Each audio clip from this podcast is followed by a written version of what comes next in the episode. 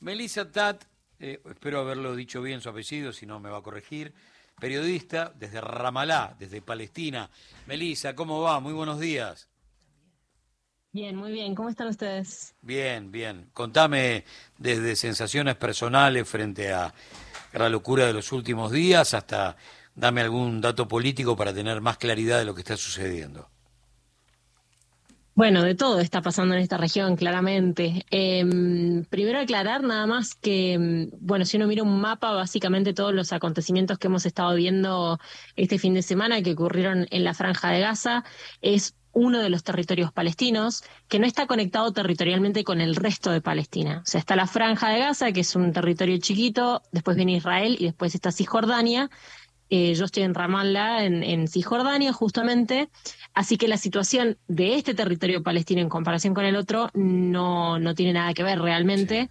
Lo que estamos viendo en este momento en la Franja de Gaza es una situación humanitaria terrible que solo va a empeorar en los próximos, las próximas horas, en los próximos días. Eh, acá la sensación, como les digo, yo donde estoy particularmente, es un lugar que por ahora está tranquilo, pero es, eh, es una calma un poco falsa, si se ah. quiere, porque la verdad es lo que se está, lo que se está esperando es la respuesta verdadera de Israel. Cuando digo la respuesta verdadera, digo, ya sabemos que estuvo bombardeando Gaza, sigue bombardeando Gaza, eh, pero sabemos que esa no es la respuesta total, si se quiere, porque lo que el pueblo israelí vivió este fin de semana es uno de los eventos de mayor escala eh, en toda su historia, la cantidad de muertos de la población israelí eh, ha sido tan grande y también en comparación con otros momentos de su historia, que realmente se espera una respuesta brutal de parte también de lo que es el gobierno de más extrema derecha de ese país en, bastante tiempo. Eh, así que aquí donde estoy yo, la gente está en esa situación un poco pareciera la calma que antecede a la tormenta, ¿no? La gente un poco se está también estoqueando de mercadería, viendo qué va a pasar. Por ahora, la situación en Cisjordania, eh, digamos, está relativamente tranquila en comparación con el resto del territorio. Melissa, ¿se espera un avance con, espíritu de exterminio, con espíritu de eh, dejar sentado eh, casi para la eternidad, los vamos a hacer desaparecer de la faz de la tierra, un avance de esa naturaleza, no un avance aleccionador, disciplinario, sino un avance con sentido de exterminio? Lamentablemente yo creo que sí. Eh, es la retórica que estamos escuchando. Lamentablemente después eh, de lo que ocurrió este fin de semana, que de nuevo todos me parece que hemos visto las imágenes terribles de lo que fue la incursión de Hamas eh, a territorio israelí y la comunidad israelí completamente atemorizada ante este suceso.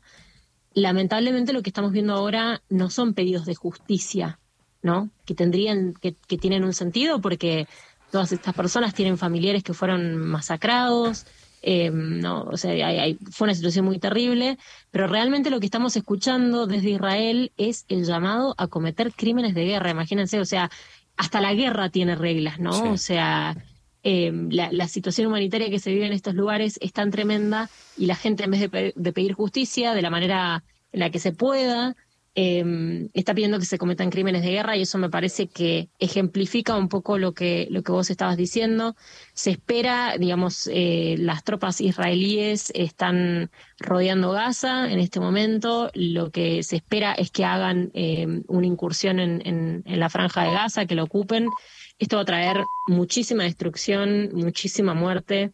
Eh, algo que ya estamos viendo, porque eh, una de las noticias que se conoció ayer fue que eh, la Franja de Gaza sabemos que es un territorio que está bajo bloqueo israelí hace más de una década, pero lo que sucedió ayer es que Israel detuvo eh, el ingreso de electricidad, de agua, de comida, de combustibles. Entonces, básicamente, la Franja de Gaza en este momento está en una situación complejísima, sumado a los bombardeos los hospitales están colapsados eh, y a la Franja de Gaza se la conoce como la mayor cárcel a cielo abierto del mundo, porque imagínense que es un territorio muy chiquito, completamente, digamos, colapsado de gente, viven más de dos millones de personas ahí.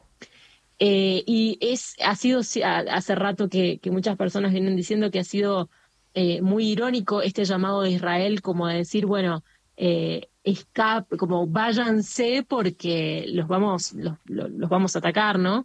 eh, porque uno estando en la franja de Gaza, ¿a dónde va? O sea, literalmente es un territorio bloqueado, tiene un paso más con Egipto en el que no puede pasar cualquiera.